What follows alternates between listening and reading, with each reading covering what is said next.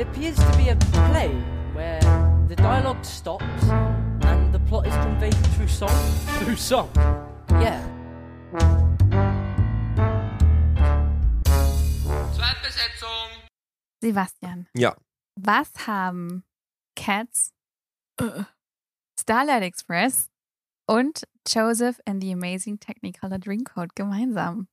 Ah, heute reden wir über Johannas meist gehasste Musicals. Was? Hm, lass mir überlegen. Das eine ist biblisch, das andere ist auf Rollschuhen und den dritten geht es um unser liebstes Säugetier. Die müssen eigentlich von Andrew Lloyd. Webber sein. Katzen sind Säugetiere? Lehmkatzen, Eier. We don't know. ich habe Katzen nie als Säugetiere gesehen. Sondern als Katzen. Anyways, Anyways. es geht heute um Andrew Lloyd Webber. Was ist deine erste Erinnerung an Andrew Lloyd Webber? Blöde Frage, Entschuldigung. Dafür verlinke ich jetzt die Cats-Folge. Nein. ähm, meine erste Erfahrung mit Weber war, glaube ich, war Evita vor Jesus Christ Superstar. Wir haben Evita mal zusammen gesehen. War das vor Jesus Christ Superstar? Wir haben Evi Evita Im gesehen. Theater an der Rott haben wir Evita geschaut. Stimmt. Wann war das? Das war. Ich glaube, das war nach Jesus. Weil Jesus haben wir ja schon angefangen, wie wir noch bei den Sugar waren. Stimmt. Das heißt, ähm, es war unsere Schulproduktion von Jesus Christ Superstar, in der wir, I don't wanna brag, aber in der wir die Hauptrollen gespielt haben. Naja, Dementsprechend Also, gut war, dieses, war diese Produktion. ja, was? Doch, wir waren schon die Hauptrollen, du warst ja Jesus Christ Superstar. Ja, an meiner Stellung habe ich ja nicht gezweifelt. Hey! Also ich war Maria Magdalena, obviously. Und das ist schon einer der Hauptrollen. Das ist eigentlich die einzige weibliche Rolle in Das Jesus, ist die oder? einzige, das ist schon wieder total antifeministisch. Weber. Ich glaube, dass eher irgendwie Matthäus oder so schuld ist. Es ist immer Matthäus. Es ist immer Matthäus. Anyways, das war meine erste Begegnung mit, mit Weber. Aber da habe ich ihn noch nicht tatsächlich wirklich als ähm, Schöpfer des Ganzen wahrgenommen. Hab mir aber da schon gedacht, Sondern? also ich habe gewusst, es ist von Ach so, Weber, aber aber, du hast das nicht war jetzt nie dass so. der das jetzt gemacht hat. So. ähm, nee, das ist eigentlich, nee, warte, das ist nicht richtig. Ich glaube, dass ich Phantom davor, also klar. Ja, ja, Phantom so war Phan- davor. Ich glaube, Phantom ist so das, was ich mit Mhm. Weber am meisten assoziiert Mhm. habe und dann erste Berührungspunkte waren dann Jesus Christ Superstar, aber Phantom kannte man Mhm. und man kannte die. Wie ist es mit Cats? Weil ich habe das Gefühl gehabt, dass Cats immer sehr präsent war irgendwie im, im Musical-Bereich in Deutschland, dass man das immer mitkriegt hat irgendwie. Voll mitbekommen, ja, aber ich, wie gesagt, ich hatte keine Ahnung, um was es wirklich geht, bis auf Still dieser there. Punkt der Katzen. Ähm, Nach dreimaligem Sehen geht es einem immer nur genau so. Ja, genau. ähm, und ich habe äh, die Musik, glaube ich, kannte ich auch nicht so. Ich habe sicher Memory mal irgendwo aufgeschnappt, aber mehr als Memory kannte ich aus Cats nicht. Ich glaube, wir hatten Cats mehr auf DVD. Wir haben diesen Live-Mitschnitt mal gekauft, Mhm. irgendwie aus Interesse. Also meine Eltern haben da gekauft und ich habe dann angeschaut. Und ich habe nach fünf Minuten ungelogen ausgeschaut, weil ich Angst gehabt habe. Als Kind ich vor der es auch Inszenierung. immer so. noch gruselig. Die gelben Augen bei dir? überall. Also war es bei dir Cats? Ich glaube, das war tatsächlich das erste irgendwie, was man so, was ich ja immer nicht so ganz verstanden habe, weil jeder immer irgendwie davor geredet Also man hat irgendwie Andrew Lloyd Webber irgendwie schon in dem Kontext mit Musical immer so Mhm. gehört. Ja, das auf jeden Fall. Und Cats, ich glaube, das war damals irgendwie in Stuttgart oder so. Das ist irgendwie dann immer mal wieder so irgendwo gewesen. Aber ich habe immer nicht verstanden, warum jetzt Webber so bedeutend ist, wenn man ja nur Cats so wirklich vor allem kennt. ja, genau. Phantom habe ich relativ spät erst wirklich begegnet mit. Mhm. So. Und Also, was heißt, ich, ich wusste halt, dass Phantom der Oper ein Musical ist, Ja. aber ich glaube, so richtig auseinandergesetzt habe ich mich damit mit den Namen, nicht. ne? man liest die dann nicht den Stuff durch und, und, und Mm, mm, informiert gar nicht. Das sie, wer die Menschen war, glaube sind. ich, ne? auch wieder viel durch, durch Glee Voll, tatsächlich, ja. dass man damit irgendwie konfrontiert wurde. Aber so richtig auseinandergesetzt habe ich mich mit der Person Weber und seiner, seiner seinem künstlerischen, seiner Mhm. Schaffen. Künst Schaffen habe ich mich nie auseinandergesetzt. Aber das war, deswegen machen wir das ja auch. Richtig, genau. Weil Und da, weil er ein bisschen, Andrew Lloyd Webber ein bisschen äh, gelitten hat bei uns in letzter Zeit. Ja, und auch durch Steve, wir haben ja Steven Sondheim jetzt doch. Das sind halt durch- totale Sondheim-Gigs. Ja, total. Und, Und, dann geht halt der andere, der andere von den beiden immer ein bisschen unter. eben. Und Sondheim war halt sehr Mhm. Broadway-lastig, hat in New York hauptsächlich gearbeitet und Webber hingegen, ähm, ja, in Großbritannien. London Baby. am West End. Was ja dann auch, was man auch im Vergleich dann später sehen wird, dass es schon Unterschiede gibt. Man merkt diese, in, in den 80ern, glaube ich, war das, oder? Wo diese große Differenz zwischen den beiden Enden irgendwie war. Und man Genau. merkt es halt nur ein bisschen. Man, man, man hat immer nur so ein Gefühl dafür, ist es eine West End Show oder ist es eine Broadway Show. Aber bevor wir zu den Vergleich kommen, sollten wir vielleicht mal ein bisschen abstecken, wer ist Andrew Lloyd Webber überhaupt und Wer ist aus Webber? welchem Umfeld kommt er? Ja. Ähm, soll ich ein bisschen anfangen? Mach also, mal. beziehungsweise, ich glaube, es ist immer, also Biografien sind an sich ja nicht immer so interessant. Bei ihm ist ja eigentlich nur interessant, dass sein Vater schon bekannter Komponist war Mhm. und seine Mutter Pianistin und er quasi sehr früh mit Musik in Berührung gekommen ist und auch mit Theater und er mit sechs Jahren schon angefangen hat zu komponieren. Mhm. Und das hat mich irgendwie total an Mozart erinnert, so diese Ja, bisschen, ja. musikalische Familie, in die er hineingeboren wurde und dann so früh schon angefangen Mhm. hat, äh, Musik zu komponieren. Und auch sehr, sehr posch, oder? Also, das war keine arme Familie bestimmt. Bestimmt nicht. Also wenn die das Geld hatten, äh, Ja. auch für die musikalische Ausbildung und Ja. so weiter. Ähm, sein Bruder ist be sehr bekannter Cellist. Mhm. Ähm, und für den hat Weber sogar auch Musik komponiert. Ja. Und ähm, er hat aber dann erstmal nicht Musik studiert, sondern Geschichte. Hat das aber dann ziemlich früh abgebrochen, weil er Tim Rice kennengelernt hat. Mhm. Genau. Also ich glaube, mehr zu, zu Mhm. seinen Anfängen ist, ist gar Nicht nicht, wirklich relevant, ja. interessant zu wissen. Außer halt, dass er aus einer sehr, sehr musikalischen Mhm. Familie kommt. Was ich aber tatsächlich immer so, also nicht uninteressant finde, aber das ist halt so unspektakulär. So, Ja, ja. Wenn du schon in sowas hineingeboren wirst und von Anfang an, du kriegst es irgendwie in die Wiege gelegt, dann ist Mhm. es natürlich nicht so, äh, so eine Aber ich glaube, dass- Überraschung. Ich glaube, dass Weber nicht wirklich. Ich glaube, das ist ein bisschen das, was uns bei Weber oft ein bisschen abschreckt. Er ist kein, kein Künstler bei Choice so. Also ich glaube Nein, nicht, er hat ja. nicht dafür gekämpft, Künstler zu Ah, sein. ah. Ich habe sogar irgendwie gehört, dass er ähm, also in einem Interview hat er gesagt, dass er eben, wie du gesagt hast, Geschichte, glaube ich, ne? Vorher studiert ja. hat und Geschichte und Architektur und Archäologie und so waren irgendwie sein anderes großes Interessensgebiet, dem er mindestens genauso gern nachgegangen wäre. Also das Mhm. mit der Musik ist eigentlich eher so passiert. Und es gibt irgendwie den Spruch von ihm, er sagt irgendwie, you're, you're lucky if you know what you want to do with your life and you're very lucky if you can make a living out of that irgendwie.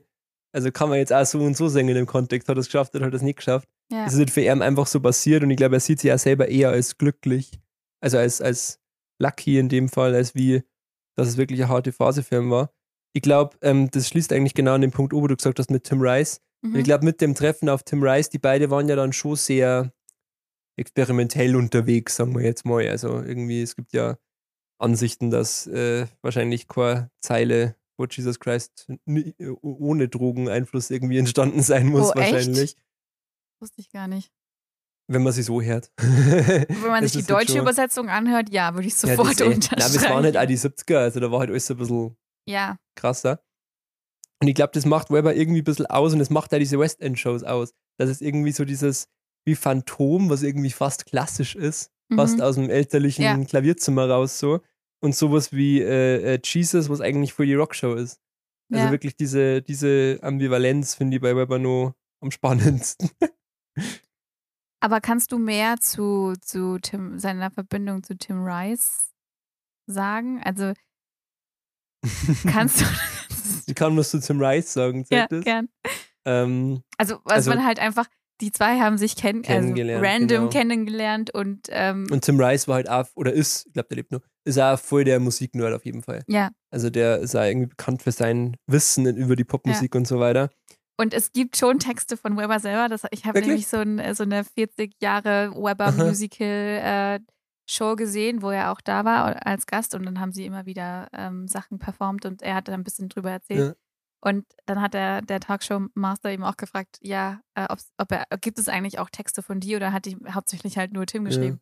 Und dann hat er gemeint, es gibt sie, aber die sollte keiner lesen. Also anscheinend waren Ja. seine Texte anders Ja. als bei Sondheim, der ja wirklich viel selber, also Mhm. viel geschrieben hat, Mhm. hat das Weber zum Beispiel nicht schon gemacht, aber das war anscheinend Mhm. so schlecht, dass er es Interessant, ja. unveröffentlicht in seinem Schreibtisch wahrscheinlich Was was bedeuten muss, weil die, die, die Tim Rice-Texte sind zwar genial in ihrer Form, aber jetzt auch nicht unbedingt immer lyrisches Gold. Ne? Ja, ja, Also die leben ja irgendwie vor ihrer Einfachheit. ja, Hm, cool. genau. Aber Tim Rice, die Bühne gehört dir. Ach so, ja, ich habe eigentlich das meiste jetzt schon gesagt. Also, ähm, ja, also es war halt einfach der. Ich glaube, es gibt echt nicht viel über Tim Rice zu sagen. Ich finde, er geht immer ein bisschen unter. Also Ja. ich finde, wenn du über die bekannten Musicals redest, an denen er mitgewirkt hat, eben wie Jesus Christ Mhm. Superstar, ähm, wie Evita, wie Joseph, Und, äh, König der Löwen, gell? ist auch Tim Rice. Mhm, der hat auch für Elton John geschrieben. Das ist doch Wahnsinn. Aber wenn du Mhm. an König der Löwen denkst, dann weißt du, dass es die Musik Von Elton John. von ist, Elton ja. John. Ich glaube, bei Elton John ist es nur mehr gemeiner, weil er es dann auch singt. Und es Ja. ist ganz selten, dass man quasi auf der Bühne einen Singer-Songwriter erlebt, der dann nicht die Texte Stimmt. schreibt, die er singt. Das ist das Stimmt. Komische bei Elton John. Ähm, bei Webber, ähm, ja, mir würde auch immer voll der, der Workflow von diesen beiden interessieren, wie das war. ja, wer also was kam, aber ich denke, dass zuerst die Musik, das Weber erst komponiert hat und dann hat ähm, Tim wahrscheinlich die. Wahrscheinlich Musik ist so ein vertont. Fetzenaustausch. Ja, Wahrscheinlich gibt es irgendwie so Fetzen von dem, der eine hat irgendwie eine Melodieidee und Ja. dann liegt halt andere was drauf. Aber passen das war kann. eben genau der Punkt auch bei dieser, bei dieser Show, wo Mhm. sie Webber so gefeiert haben. Sie haben ihn eingeladen, aber nicht Tim Rice. Also das Ja, ist halt immer ja, eigentlich so ein Duo, was so viel geschaffen hat zusammen und dann bekommt aber immer nur der eine den, den Credit dafür. Und das finde ich bei den beiden schon irgendwie sehr stark unfair verteilt. Vor allem ist es ja in der, also gerade in dieser, in dieser äh, Rockmusik und dieser modernen Musik eben, die lebt ja immer sehr stark vom Text. Also eigentlich die ganze Natürlich. Popmusik lebt ja. Ja. eigentlich vom Text. Und es ist eigentlich selten, dass man an Komponisten modernster Popmusik so feiert. Also wenn du Ja. an, an wirklich an, an, an den klischeevollsten Radiopop denkst, da gibt es keinen Komponisten. Es gibt einen Songwriter und es gibt einen Produzenten Ja. und die machen das quasi.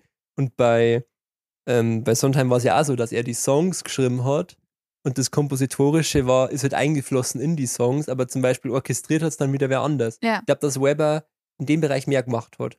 Also ich glaube, die Orchestrations hat er zumindest immer mit jemandem zusammen gemacht. Mhm. Also schon ein bisschen mehr in die Musik tatsächlich eingriffen. Aber ich finde tatsächlich, ich finde Rice, Rices Werk eigentlich im Vergleich immer fast ein bisschen spannender. Also die Texte, glaube ich, geben den Sachen so viel Flair. Also ja, vor allem auch, so. vor allem bei Jesus, Ja. das ist natürlich auch eine Mammutaufgabe, Ja.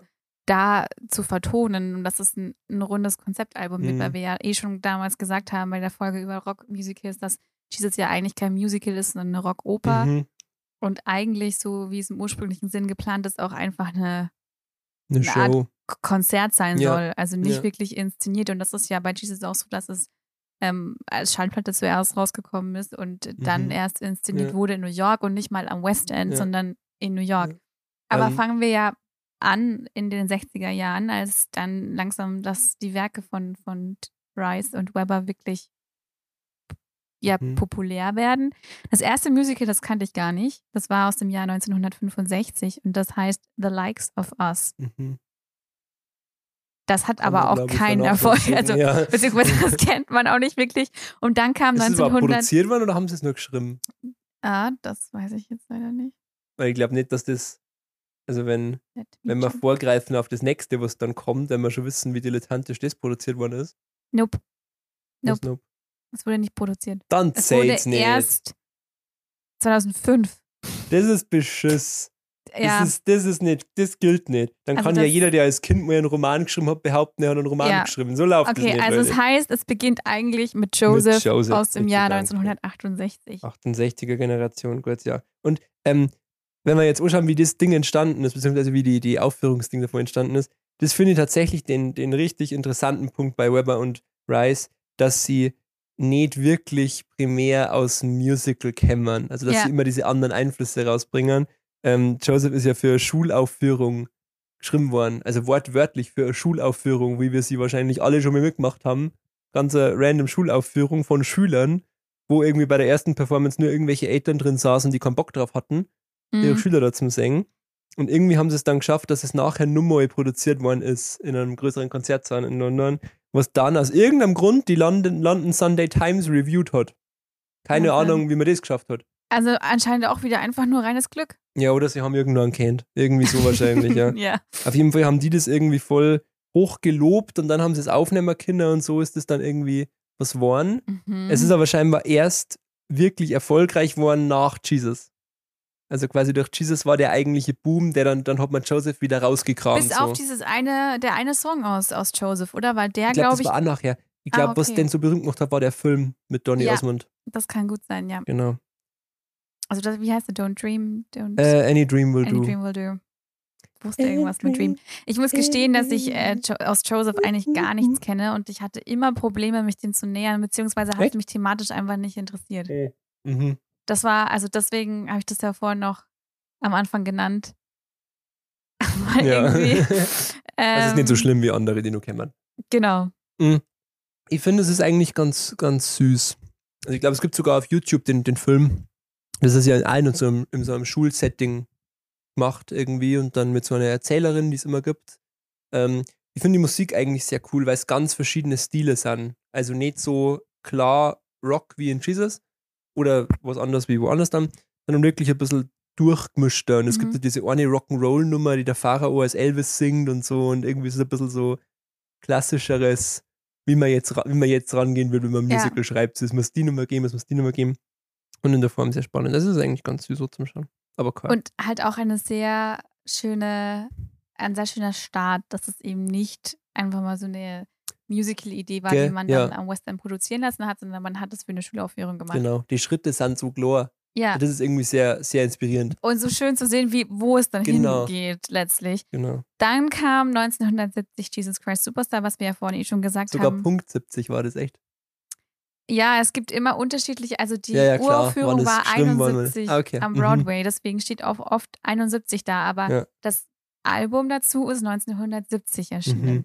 Und Gut, das äh, war dann in, in der UK jetzt nicht so, also war jetzt nicht so erfolgreich, kam dann nach New York und da ist es dann explodiert.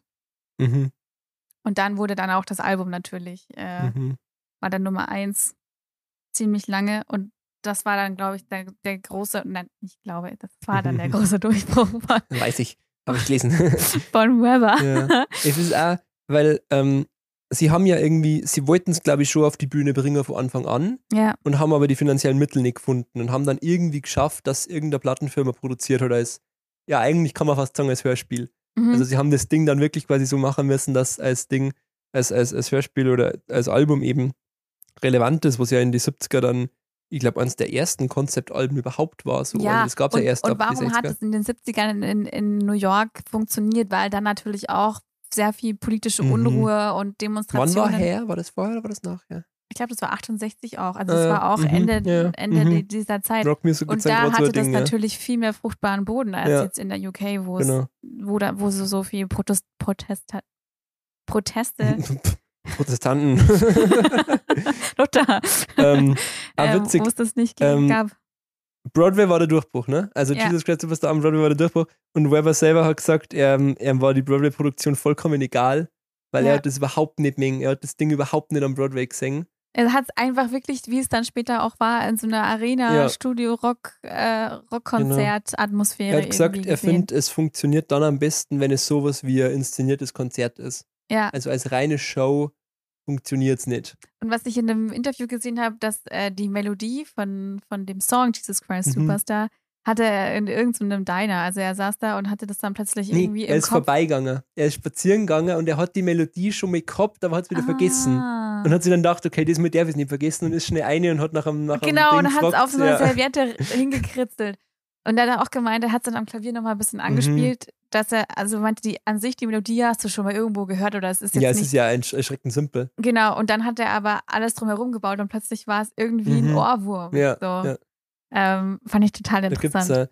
äh, ähm, äh, Be More Chill, Mhm. der Joe Iconis, der das geschrieben hat, diesen Michael in the Bathroom Song. Hat er auch gesagt, wie er den geschrieben hat, diese Melodie, so da, da, da, da, oder was ist die Melodie? Da, da, da, da, da, da, da, da, da, da, da. Er hat gesagt, er war überzeugt davon, dass irgendjemand diesen Song Michael in the Bathroom schon mal geschrieben haben muss. ja. Weil es so es ist wirklich dieses, wenn du was schreibst und du hast eigentlich das Gefühl, du findest das, als war es Ja. schon da und du findest es nur wieder.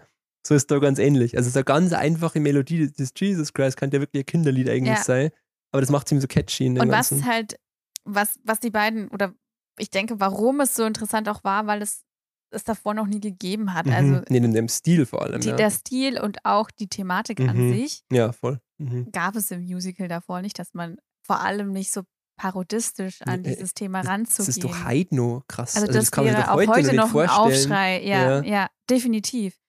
Und ähm, wenn man aber so Texte darüber liest, über Jesus Christ Superstar, steht auch immer wieder da, dass es die Interpretation des Neuen Testaments von Tim Rice ist. Also es ist eben, okay. man Mhm. darf ja auch nicht das als wahre Münze, wahre Münze nehmen, was da gesungen wird. Das, was halt viele dann immer so ja. kritisieren, so wie kann man, Aber kann gut, man das so ich find- darstellen? also ich finde, das wird immer ein bisschen aufge aufgebläht. So. Also ich finde, in der Show selber kommt ja eigentlich gar nichts so krasses vor. Oder? Textlich halt schon. Was denn? ich. Also vor allem äh, der Song von Harold, King Harold ist schon, also wenn du da Okay. strenggläubige ich, ich Katholikin verstehe, okay. bist Mhm. oder Katholik und dann sitzt du da drin und dann wird Ja. Jesus so verarscht, dann ist das, glaube ich, schon ein bisschen so, äh, Ich verstehe, ja. Das ist an sich einfach, an sich einfach blasphemisch so. Aber ich Ja. habe jetzt gemeint, die Geschichte wird ja eigentlich gar nicht so krass anders ausgelegt. mm -mm. Also ich meine, es gibt diese Sache mit Maria Magdalena, die ja nicht confirmed ist oder irgendwie soll man es auch confirmen, aber das ist ja auch in dem Ding einseitig. Also wenn die jetzt, wenn Jesus das jetzt so erwidert hätte in der Show, dann war es wahrscheinlich dann wäre es ein größerer, gewesen. genau. Aber ich denke auch, Judas so ins Zentrum zu rücken, Mhm. äh, verständlich zu machen. Das ist genau, ja, das ist, war auch so ein großer kritischer Punkt an diesem Musical. Ja. Sechs Jahre später, äh, also auch zu Jesus Christ Sorry? noch. Ähm, es war die erste Show am Broadway mit einem Mischpult, mit geil. einem Soundsystem. Finde ich so cool. Kam die Produzenten, sorry, und die Produzenten waren total beleidigt, weil sie gesagt haben, da können wir doch kein Mischpult hier stellen, das nimmt ja Plätze weg. oh, Da können wir keine Karten für kaufen. Und heute ist es so, so selbstverständlich, dass Ja. du fünf Tonmenschen rumlaufen hast. das stimmt. Sorry, jetzt weiter. Sechs Jahre später hast du gesagt. Komm, Evita. Evita, ja. Was ich auch nicht gewusst, hat, äh, gewusst habe, Evita hat scheinbar voll die schlechten Reviews gehabt. Oh, echt? Das ist in also der es wurde gar nicht okay. am West End, also wir sind jetzt wieder am West Ja. End, in, am West End uraufgeführt und es geht, ähm, ich glaube, das ist auch so das erste wirklich, ähm, sagt man denn da, autobiografische Mhm, Musical, was man bei Jesus ja nicht wirklich zählen Nee, lassen kann. Ja. Ähm, und es geht eben um die Eva Perron, die es tatsächlich auch gegeben hat. Aaron. Und äh, es geht um ihre Geschichte Ja, eigentlich. ihr Leben einfach. um ihr Leben mit sehr viel Mhm. lateinamerikanischen Klängen in der Musik. Jetzt nicht so lateinamerikanisch wie in The Heights von der Musik her. Ähm, aber halt nochmal eine komplett andere musikalische Richtung Ja. als Jesus Christ. Also sehr, sehr wenig äh, rockig. Voll, ja. Es geht schon sehr in diese klassischen Broad, Mhm. äh, nicht Broadway. Balladen, aber West End Ja. Balladen bei Don't Cry for Me Mhm. Argentina, aber auch Suitcase, Another Suitcase. In another hall, ja. Ähm, das ist auch nochmal. ja. Das hat übrigens Samantha Barks in, in, in, dieser, in diesem Jubiläums, Mhm, mhm, mhm. Jubiläums Ich glaube, das Video kenne ich ja. Genau. Ähm, so vom musikalischen Stil probieren sie jetzt was Neues. ja. Und auch von, von der Thematik her, weil das ist jetzt, geht auch um politische Unruhen, ähm, über eigentlich auch eine tragische Geschichte, weil sie ja, wir spoilern? Ich glaube, man darf spoilern, dass eine Person, die vor, keine Ahnung, 80 Jahre gelebt hat. Ja, auf jeden Fall, sie stirbt. ähm, genau. Was sagen wir zu Evita? Also, Also, ich glaube, dass die, die Politik in Evita ist nicht so relevant wie die Politik, die außenrum war, scheinbar. Also, wie gesagt, es ist aufgeführt worden. Ich glaube, eine der. War das nicht sogar die erste Musicalrolle von Mandy Patinkin? Der hat sie doch da. Mandy Patinkin. He always keeps returning. It's like, wir, haben ihn so oft in unseren. Ist oder? das so wirklich? Wir haben doch schon so oft über dieses How Much Your Mother Ding gesprochen. Mandy Patinkin. Ja, aber nicht in der Folge, oder? Doch, ich dachte schon. Echt?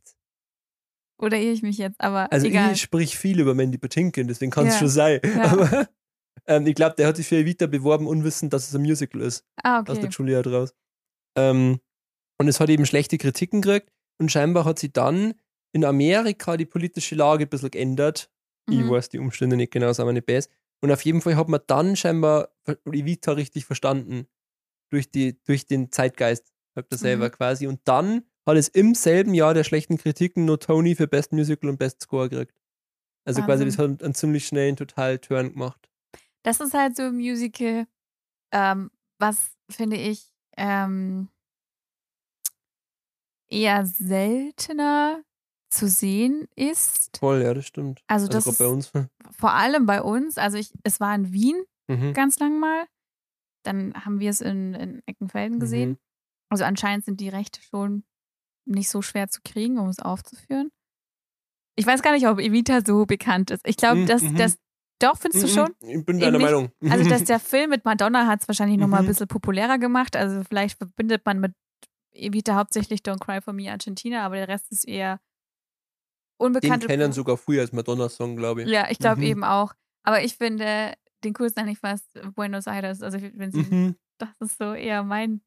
Ich finde diese zwei Balladen am geilsten. Also Another Suitcase Ja. und High Flying Adored. Ja, Dann überhaupt, überhaupt Another Suitcase ist rein von der Dramaturgie so weird. Diese neue Figur da reinzubringen, das stimmt. der diese Killer-Arie zum geben und dann Ja. ist sie wieder weg. Ja, die hat eigentlich gar keine Daseinsberechtigung irgendwie. Sie ist Überhaupt halt, aber nicht. sie hat einen geilen Song. Es ist so toll. Da gab es wahrscheinlich zuerst den Song und er hat sich Mhm, gemeint, das dem passt jetzt nicht für Evita. Wir brauchen noch irgendeine Figur, die den Ja, singen aber kann. Das ist doch ein Kunstgriff, oder? Ja. Also nur wegen dem Ding liebe ich das ganze Ding schon, dass man dieser, dieser, dieser Figur, die eigentlich nicht zur Sprache käme in so einer Story, Ja. so einen Moment gibt und der ist emotional voll relatable. Ja, total. Interessiert mich zehnmal mehr als die Person. Das stimmt. Also das, deswegen Aloha finde ich schon ist eine geniale Show.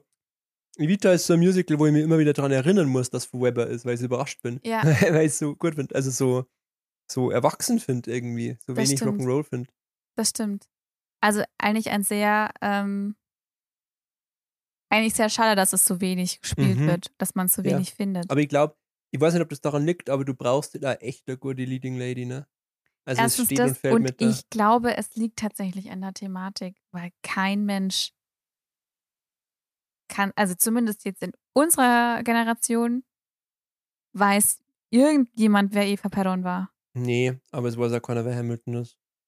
Ja, aber in Amerika schon eher. Also ich glaube, das Problem ist auch, dass es vielleicht in Argentinien viel größer, eine viel größere Daseinsberechtigung hat als jetzt bei uns in. Also Mhm. aber ich kann, mir ich vorstellen, dass die vorstellen, Argentinier die so gut kennen, die Story. dass sie es nicht sehen wollen. Genau. Es ist ja ein New York das Diana Musical gefloppt. Also Ja, ich glaube, es braucht immer diesen, bei Brecht wird man jetzt vom Verfremdungseffekt das sehen, stimmt. also diese, Ja. diesen Abstand dazu. Also wir halten fest, Mhm. es ging steil bergauf. Mhm. Wir haben 1976 Evita und dann kommt 1981 Cats.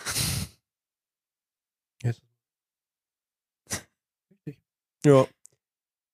Gut. Da wir ähm, zu Cats schon eine eigene Folge gemacht haben, will ich dazu jetzt nicht mehr viel sagen, weil mich das sonst wieder in Rage bringt. Ähm, Ich finde es immer so einen starken Moment, wenn der Kritiker sagt, da kann er jetzt nichts mehr dazu sagen. das ist immer so bewegend. Ähm, genau. Und nach Cats. kam dann Starlight Express hab ich auch nicht 1984. ja, also Starlight Express finde ich ja eh nur das größere Verbrechen, ne? Das ist halt, in dieser, in dieser Jubiläumssendung hat er eben auch gemeint, so ja, ähm, er hat gemeint, man kann kein Musical über Hunde schreiben, das funktioniert nicht. Ich glaube, da hat er aber einen Punkt. Ja, er hat gesagt, dass Dogs, they bark and like cats are so elegant. Also, Ja, und, dann, aber. und dann hat der ja. Moderator aber gesagt, ja, aber was hat's dann mit Zügen auf sich? Und, der hat, und dann hat Weber gesagt, well, trains are trains. ich glaube, der hat Oh, Starlight Express auch nicht so wirklich. Das muss man halt Weber wirklich lassen, ne? Er hat aus den crazysten Ja. Ideen Shows gemacht. Shows gemacht, die stimmt. extrem erfolgreich wurden Ja. Und bis heute gespielt werden. Und das ist wirklich sehr beeindruckend. Und Das das, rechne ich ihm Das hoch stimmt. an, dass man sagt, hey, ich habe da Gedichte Mhm. über Katzen gelesen, Ja. ich mache ein Musical Ja. draus. Ich weiß, wie sehr du Cats hast. Aus deinem Mund ist das ein sehr, Ja. sehr großer Zuspruch und gerade. Ja. bei Starlight Express ist es halt eins zu eins das Gleiche. Mhm. Aber bei Starlight Express muss ich wie bei Joseph sagen, nie gehört, weil es mich immer schon irritiert. gecreept hat. Mhm. Es war, als ich dieses, diese, ich hab, kenne das nur aus den Werbungen. Die Boah, waren die nervig immer, ja. Da geht's ja schon los. Wenn ich schon, wenn ich schon, äh, also wenn ich mit Musical schon nur dann konfrontiert werde, wenn ich auf mein YouTube-Video warten muss, dann nee, weißt du schon im Bescheid. Ja, Fernsehen, das als auch. Kind. Ich habe auch, das, ja. ich glaube, das kam bei Super RTL. Wahrscheinlich war das der erste. Berührung mit Weber unbewusst. Wahrscheinlich, ja. Ja, waren super. diese DarstellerInnen auf ihren Holland. Rollerskates, die da und das eine Kind da eingeschlagen haben. Mhm. Ja, stimmt. Oh Gott, ja, stimmt. Oh, jetzt hab ich wieder voll da. Und dann kam Starlight Express, Starlight Express. Sie singen nicht meine Texte, singen nur Starlight Express. Ja. Und das war so traurig, Mhm. weil es ist eines der erfolgreichsten Music Weber-Musicals in Deutschland. Ja. Ne? Also das ist ja. Aber ich glaube, das ist eine typisch deutsche Show. ja. So, du weißt einfach genau, was dir erwartet. Und wir sind super obsessed mit Zügen, habe ich das Gefühl. Das stimmt, ja. Und die Vorstellungen fangen sogar pünktlich an. Kritik. Ähm, ja, also ich glaube, wie du sagst, dieses, dass man, ich glaube, daran scheitern viele junge Komponisten und Autoren, dass man der Themensuche viel zu viel Zeit ja, zuwendet und gar nicht ins Arbeiten kommt. Und das Ja. ist echt eine, eine Fähigkeit, dass man wirklich aus jedem Ding theoretisch eine gute Show machen kann, das stimmt. da hat er nämlich auch was mal dazu gesagt. Er hat, ähm, das Zitat habe ich extra rausgeschrieben, weil ich es so gut fand. I don't know what really makes a great musical or not. In the end, you write it and you write it because you want to write it. Mhm. Also ich glaube, Das das, sind halt echt so absurde Ideen, die er irgendwie hatte und dann meinte er so, ja klar, Mhm. dann schreibe ich da jetzt was Ja. drüber. Ich weiß nur äh, wirklich nicht, wie er auf die Idee mit diesen Zügen kam. Äh, Wahrscheinlich ist das der adaptierte Roman oder so, oder? Wahrscheinlich ist es ja, irgendein es, glaube Kinderbuch, das gab und. Ähm, und das. Weil man, das hat ja schon irgendeinen Sinn. Also ich war ja schon für mein Leben erleichtert, als ich auf Wikipedia mir gelesen habe, dass das am Schluss ein Traum ist. Also dass Oh, das nicht wirklich eine Story über Züge ist, sondern dass das für was steht und dass ein Kind das träumt. Da bin ich ja schon mal, da ist mir schon mal ein riesiger hier Stein vom Herzen und das, können. es ist halt tatsächlich immer noch in Bochum, ne? Wirklich immer. Ja gut, die haben das, das Haus dafür. Warum mal in Bochum? Irgendwie schon das Ruhrpott-Musical, ne? Das passt schon. Ja. Aber wie gesagt, auch am Western Premiere gefeiert Mhm. und ähm, in Deutschland vor allem. Vielleicht muss man es einfach ein bisschen als ein weniger kunstvolles Cirque du Soleil-Ding sehen. Ja. Und es ist halt anscheinend auch ein, ein von den Musikrichtungen her ein Mix aus Pop, Rock, Mhm. Blues und Elektro. Mhm. Also die elektrischen es, es, Elemente es spannend. erinnert schon auch ein bisschen an Cats. So, du gibst an sich jetzt hier einem Mhm. Gegenstand, aber- Ja. Es ist, hat, vielleicht ist es auch ein bisschen wie so eine Revue aufgebaut. Mhm, also ja, so ist bestimmt. es Ich auch glaub, es bei den, so bei krasse- den Songtiteln so, dass da einfach immer mal Es wieder gibt die Katze und es gibt den Zug. So, Genau. ja, ja. die auftauchen und Ich habe also ich habe keine Ahnung über das Ding. Ne? Ich weiß nicht, was die Story ist, aber ich habe gerade vielleicht einen Zugang gefunden. Weil du sagst elektronische Musik. Das ist ja ähm, so, wenn man es vielleicht so in dem Kontext zeigt, wo so Kraftwerk und so. Also diese Ja. neue deutsche Welle, diese, diesen Krautrock und so, dieses elektronische, quasi die industrielle Revolution in der Musik. So kann es vielleicht Sinn machen, Maschinen Ja. auf der Bühne zum Stehen. Oder? So kann ich es irgendwie vorstellen, dass er irgendeinen gewissen Anspruch hätte. ja, das ist halt überhaupt gar nichts, was mich anspricht, aber Ja, ja finde ich scheiße, aber kann machen. Ja. es gibt so viele Dinge in der Kunst, die mich äh, thematisch nicht ansprechen. Ja, das ist ja aber gut so. Ne? Ja, Gut, wichtig, deswegen gehen wir weiter zu einem Musical, was mich schon eher anspricht. Das ist das Phantom der Oper, was 1986 dann uraufgeführt wurde. Und das Phantom ähm, hat Cats, ich glaube, um zwei oder drei Tage überholt Hm. als längst laufendes Musical am Broadway aller Zeiten. Ähm, Also, ist das nicht vor kurzem auch wieder überholt worden? Bei irgendwas anderem? War auf jeden was? Fall Ja, ist das schon ähm, extrem, extrem erfolgreich Mhm. geworden. Ähm, und das ist, wie du auch schon gesagt hast, der, der klassischste, also am Mhm. meisten klassisch. Formuliere Am meisten von klassischer Musik angehaucht. Yes, genau. Wobei die Einflüsse auch immer kleiner sind, als man meint. Ne? ja, Also es gibt ja wirklich gewisse Menschen, die das mit einer Oper verwechseln und davor Ja. ist es meilenweit weg. obwohl die Figur der Christine schon gesanglich Klar. einiges abverlangt. Ne? Also da, da, Aber die, kannst die- du, glaube ich, kaum. Also da, die wird schon eher auch eher von Opernsängerinnen gesungen, ne? Ja, ja. Also das ist Phantom vielleicht schon eher ein bisschen leichter zu singen. Das ist oder? Also die. Ja, ja, doch. Wenn das irgendwie Michael Crawford im Film kann, dann kann sie ja jeder. Ja. Und das ist, glaube ich, auch ähm, so die, die erste Produktion, die wirklich sehr aufwendig auch produziert Mhm. wurde, oder? Also Ja. was man sagen kann, klar, Cats auch, aber Cats hatte, glaube ich, an sich ähm, nicht so viel verschiedene Ja. Bühnenbilder, Also, aber Ich hab, das hat mich auch sehr gewundert, was ich zu Phantom irgendwie rausgefunden habe. Weber hat selber gesagt, dass man immer morgen, das ist so eine große Show, aber dass das ursprünglich eher so ein Blackbox-Ding war. oh echt? Also scheinbar war die Inszenierung am Anfang, ich meine, wenn es Hell Prince ist, dann weißt du eh schon Bescheid, ähm, wahrscheinlich schon irgendwie epochal und so, ja, also aber scheinbar nicht so groß, wie es jetzt immer gemacht wird. okay. Bin ja sehr, würde gerne mal sehen, wie das war. ja, so. ich auch, weil wenn ich halt ans Phantom denke, denke ich an diese großen, Es ist für mich halt so eine fucking Touri-Show irgendwie. total. Es ist wie König der Löwen auf amerikanisch irgendwie so. Und Phantom der Oper berührt mich einfach nicht so. Die Musik Ähm, schon, also Hm. musikalisch an sich finde ich es echt schön teilweise. teilweise, ja. Nicht alles, aber so was man, was man kennt. Aber wenn ich jetzt entscheiden könnte zwischen Phantom, wenn ich jetzt in New York am Mhm. Broadway bin und es läuft Phantom und es läuft Fun Home oder, oder Dear Evan Hansen, dann gehe ich safe nicht in Phantom. Mhm. Ja. Ich weiß auch nicht, ob, ob Phantom, ich bin auch immer nicht so der Fan davon, wenn man sagt, das ist ein Musical, was man gesehen haben muss. Na, sowieso nicht. Das Das finde ich nämlich ja. auch gar nicht. Es ist halt, es ist, glaube ich, auch nochmal so ein bisschen was für die ganze Familie oder halt Mhm. für Menschen, die sehr auf, auf Kitsch stehen, weil ich finde, das Ja. ist eine sehr verkitschte, Ich glaube, es ist ein bisschen, es ist halt Kulturen ganz billig so. Du hast jetzt das Ja. Gefühl, du bist in der Oper in Paris. genau. Also es ist jetzt ein bisschen. Es ist eben auch ganz anders als jetzt zum Beispiel ähm, Moulin Rouge, Ja, voll. finde ja, ich. ja. Obwohl es ja auch Moulin irgendwie Rouge so ist ja ähnlich ist mit so Von der Thematik Lie- Ja, aber- diese Liebe Ja, und auch Liebe die und so. Zeit. Ähm, aber Phantom der Oper, ja, das ist auch. Es ist so, ich, ich weiß nicht, es ist so, es ist erst ist imposant und dann wird es aber irgendwie geschmackloser, je länger man droh ist, habe ich das Gefühl. Ja. So. Also ich bin, auch, bin eigentlich kein Fan davon.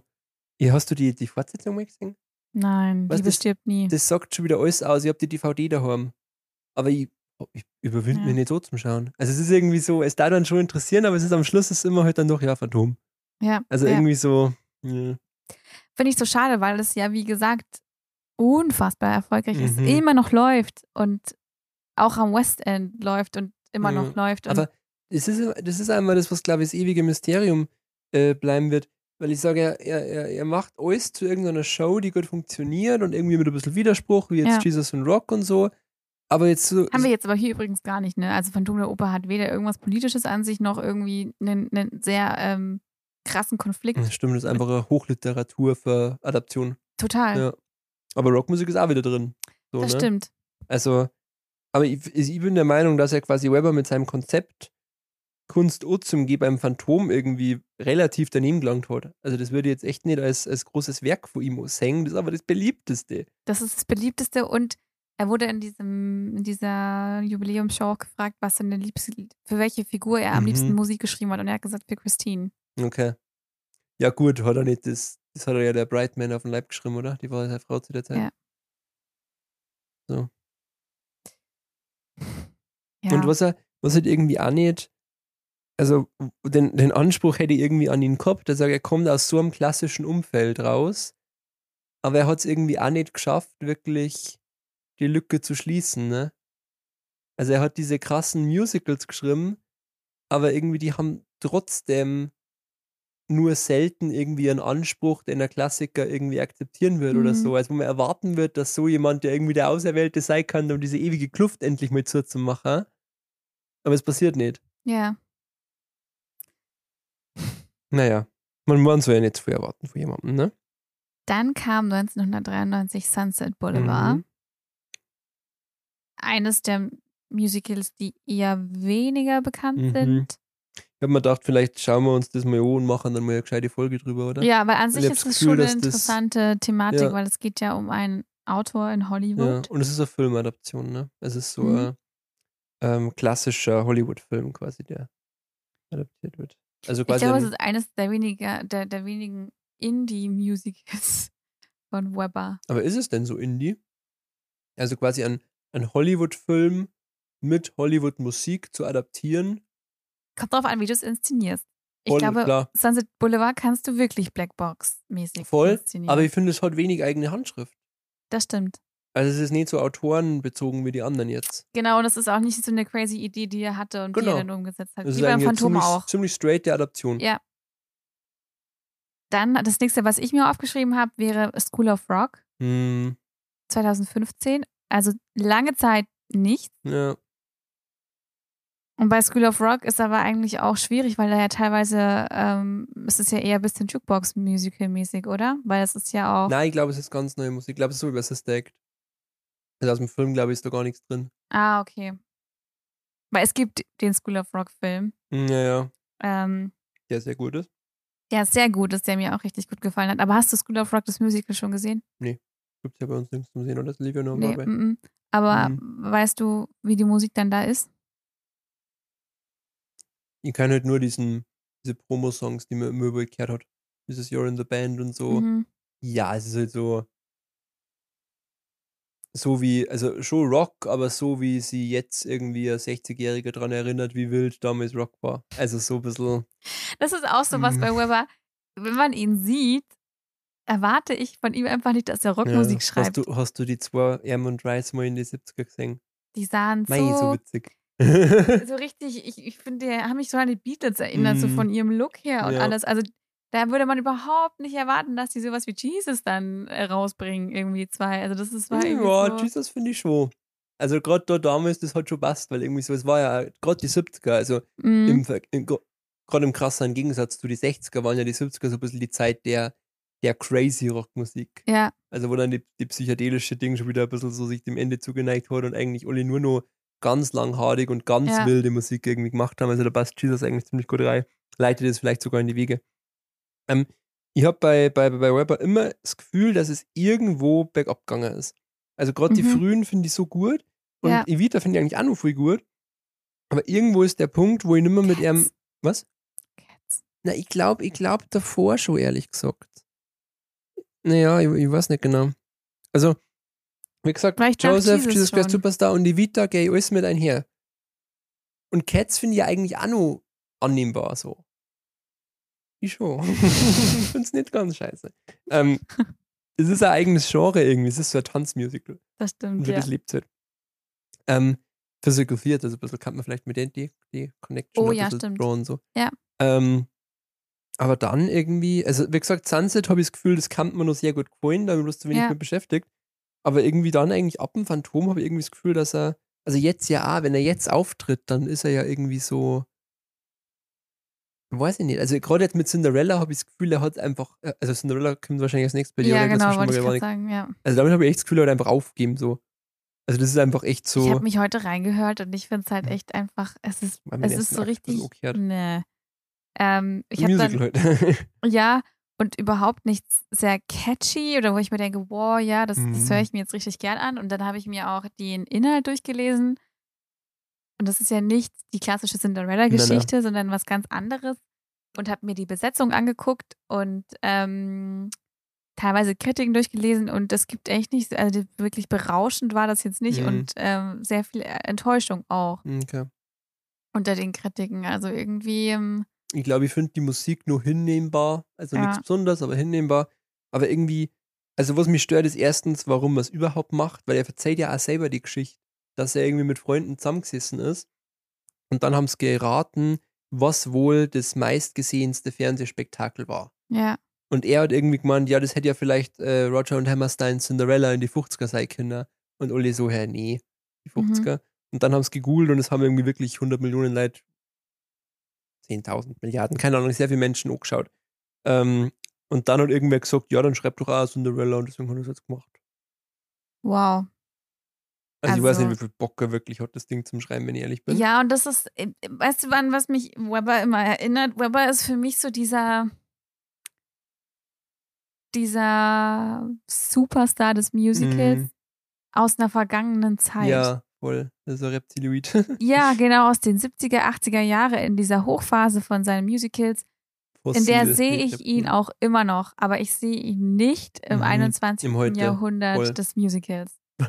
Und da laufen ihm aber, glaube ich, auch alle wirklich den Rang ab, weil Ja. ich weiß, also mich würde total interessieren, wie ihr zu sowas wie Hamilton steht. Er feiert's. Echt? Mhm. Das hätte ich nicht er erwartet. hat gesagt, also ich glaube, das war Mitgrund, warum er wieder angefangen hat jetzt zum Schreiben, weil er findet, wir befinden uns jetzt in another golden age of American musical theater. Okay. Und- Also ich meine, da bin ich eigentlich schon fertig dann. Also wer der Meinung ist, da kann, da kann ich ja schon immer mitreden. Jetzt hältst du wieder so gegen Hamilton. Na, es geht ja jetzt gar nicht nur um Hamilton, aber bist du wirklich der Meinung, dass wir gerade golden Nein, age of musical nein, theater nein, haben? nein, nein, nein. Also, ich, ähm, äh, es gibt äh, ein Statement von Paul Gemignani, das war der, oder ist, ist, also, er war der Conductor von Sondheim immer, also hat immer dirigiert, der Ja. musikalische Leiter bei den Sondheim-Shows immer macht jetzt die Revivals von äh, Kiss Me Kate und so weiter. Also ein, ein, ein Broadway-Urgestein. Und der hat sich sehr für Hamilton ausgesprochen, aus dem Grund, weil er gesagt hat, ist das nicht geil, wie viele Menschen das wieder ins Theater bringt. Ja, Und damit gehe ich, gehe ich voll einher. ja. Also damit, also sein Wort in Gottes Ohr, Amen, genau so ist es. Ähm, über den künstlerischen Anspruch und so weiter haben wir ja schon geredet. Aber ich, also zum Song, dass jetzt im Musical alles so Nein. läuft, wie es muss, da musst du ja nur eine Sekunde auf den West End schauen, um zu wissen, dass das nicht so ist. Ja, Also wenn man das Song kann, dann ich sagen, dann hat man doch jeden Idealismus schon längst aufgeben. ja.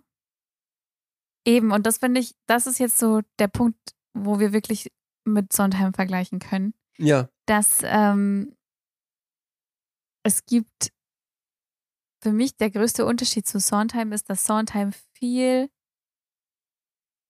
kleiner denkt. Also seine, seine Produktionen waren nie diese Mega-Musicals, wie es bei Mhm. Ja. Weber war. Sondheim ist für mich eigentlich, ein Indie-Komponist, Total. ein sehr erfolgreicher. Und spricht viel mehr Thematiken an, Mhm. die mich Ja. persönlich, also die einen normalen Menschen an, Mhm. also tatsächlich auch betreffen. Ja. Und viel gesellschaftskritischer und Ich glaub- viel, Ich glaube, du kannst da schon einen Punkt machen, es spricht einfach viel mehr Thematiken an. ja, Es geht einfach um viel mehr. und auch viel mehr Zwischenmenschlicheres. Es ist Ja, nicht psychologisieren. diese über, ober, oberflächliche Liebe zwischen Christine Mhm. und, und äh, Anton. Oder dem anderen Dude? Raoul. Raoul, ja. Raoul. Das ist, äh, geht viel mehr in Mhm. menschliche Abgründe rein und äh, und Sondheim hat schon viel Credit bekommen, aber ich habe Ja. das Gefühl, dass halt äh, Weber wirklich ganz oben auf dem Sockel sitzt. Der, der Musical-Komponisten. Ähm, äh, Weber ist der Popstar, auf jeden Fall. Ja. Und das ist wieder so ein Punkt. Er ist ein Popstar Mhm. und er vertritt, glaube ich, schon so die Vorstellung von Musical, die wir ja eher ein bisschen ablehnen. Ja. Die Klischees des Also Musicals. gerade bei Cinderella, ich bin der Meinung, dass Musical so einen schlechten Stand hat. Vielleicht ist es in Amerika anders, aber zumindest bei uns, dass es eigentlich unverzeihlich ist, äh, so, so semi-Herzens ein Musical zum Schreiben. ja. Was dann schon passt. Aber so nicht eine. Thematik, die wir eh schon 10.000 Mal gesehen ja, und haben. dann irgendwie, was ist dann die Message? Man soll sich nicht verstellen für andere. Ja, danke dir. Ja, Das ist ja das, was Kritiker jetzt über Encanto auch wieder schreiben. Dass wir Ja. sagen, mein Gott, wir wissen das doch schon. Also langsam, langsam brauche ich ja keinen 20. TED-Talk mehr drüber hören, dass ich irgendwie früh aufstehen soll. Also es sind nicht so Sachen, Ja. die irgendwie schon längst gesagt und sind. wir wollen ja auch hier gar nicht Weber irgendwie künstlerisch oder, oder musikalisch was absprechen, dass ja, er, dass, musikalisch nie. dass er, dass er, dass das nicht gerechtfertigt ist, wie viel Erfolg seine Musicals hatten. Mhm. Er hat ja wirklich auch musikalisch enorm tolle Stücke geschaffen Ja. und, und Musik geschaffen, die immer, also die, die wird man in 50 Jahren auch, also ich Mhm. kann mir nicht vorstellen, dass das irgendwann nicht mehr gehört werden wird. aber so von, von meinem künstlerischen Anspruch her sind für mich Weber Musicals einfach nicht wirklich greifbar oder Gehen interessant genug. einfach. Mhm. Ja, nicht interessant genug. Und du kennst das schneller. Sondheim kannst du immer wieder anschauen und du findest neue Sachen und Weber ist irgendwie, ja, ist wie Pop-Album. Ist cool, Ja. ist wieder catchy, aber es ist irgendwie nichts Neues dabei. So. Und auch so von, von, also ich glaube auch, dass man sich viel mehr künstlerisch ausleben kann, indem man einen Sondheim inszeniert als einen Weber. Da bin ich mir nicht so sicher, weil Sondheim ein sehr starker Autor ist und starke Ja. Autoren sind immer schwer zum Inszenieren, weil du fast nichts verändern kannst. Aber du kannst halt, ich glaube, du kannst halt die Thematiken viel mehr ins, in deine eigene Ich glaube halt, Welt ich glaube übertragen. halt, Sondheim blüht auf. Also Sondheim kannst in jedem Kontext, es gibt ja zahllose Sondheim-Liederabende. Ja, Also du kannst den einfach auf der Bühne stellen, egal wie und er blüht auf. Bei Weber brauchst du halt die Rollschuhe oder die Katzenohren. ja. Also es, es lebt ein bisschen mehr, Weber ist mehr Show, ja, Sondheim ist mehr total. Theater, würde ich sagen. Was ja beides seine Berechtigung hat. Genau, das ist ja wieder das, wo wir wieder, wieder bei dem Punkt sind, dass es natürlich Hm. sind solche ähm, großen Shows berechtigt, weil Ja. das hat ja auch Ja. was, wenn man, wenn man. Lust darauf hat. Und Ich wir würde waren sogar auch, sagen, dass das manchmal ja ein größeres künstlerisches Erlebnis sein kann ja, als Theater. Weil was mich zum Beispiel an Sondheim immer ein bisschen stört, ist durch, durch das, dass Sondheim sehr früh sehr gut gecoacht worden ist von Hammerstein. Ähm, hat der immer so, er hat so einen genauen Weg, wie man es machen muss. So. mhm. Also quasi, es gibt ja immer das, wo er sagt, ja, es geht eigentlich nur darum, funktioniert es in der Show oder funktioniert es nicht und danach muss man arbeiten. Aber wer sagt denn, ob es funktioniert oder nicht? Also quasi dieser, das ist so ein klassisches Bildung, Bildungsbürger-Ding, dass man genau weiß, wie was zum Sei hat und danach arbeitet man.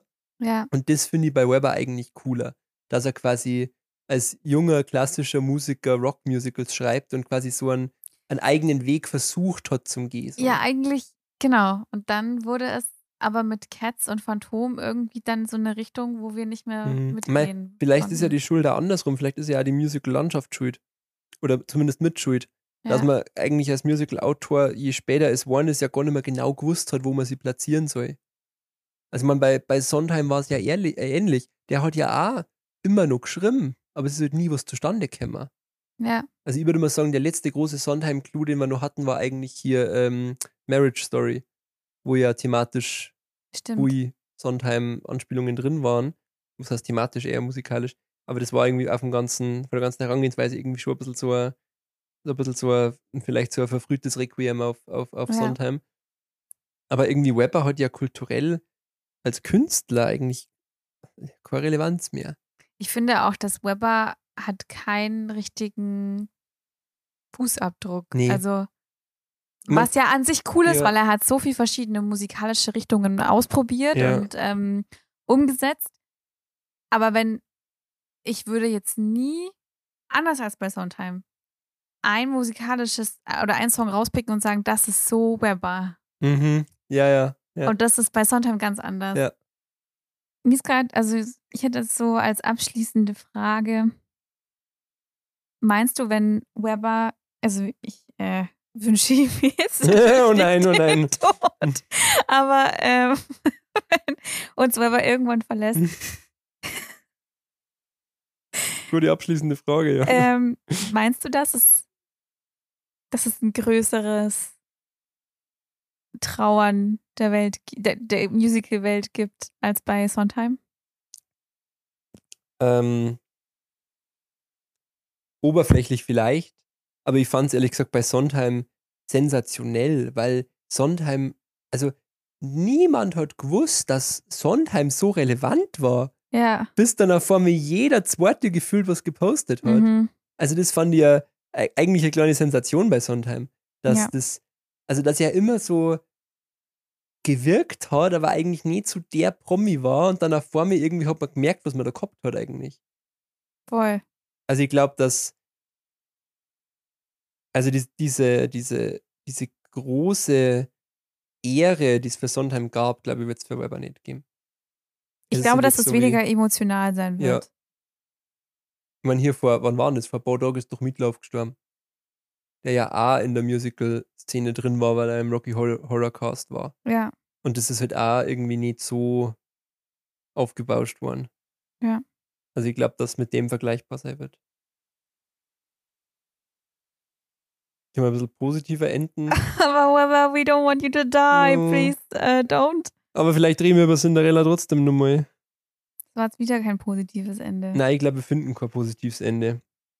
Lasst uns in Ruhe und Herz Sondheim. Ja, also nee. Wir halten fest, das ist unsere subjektive Meinung und es gibt bestimmt ganz viele Weber-Fans, die äh, ihn unfassbar verehren, zu Recht. Und ähm, Glaubst du? Weiß ich gar nicht. Doch, also ich glaube, es gibt jetzt vielleicht, also das ist jetzt auch eine, eine Vermutung, aber so also diese großen Cats-LiebhaberInnen, die ich ja jetzt auch nicht so verstehe, äh, halten bestimmt wahnsinnig viel auf. Nee, ich kann da nicht länger drüber reden. Das macht nur aggressiv. Können wir aufhören?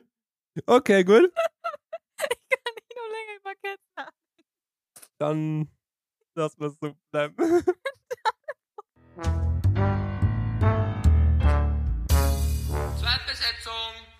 Zweitbesetzung ist eine M945 Produktion. Ein Angebot der Media School Bayern.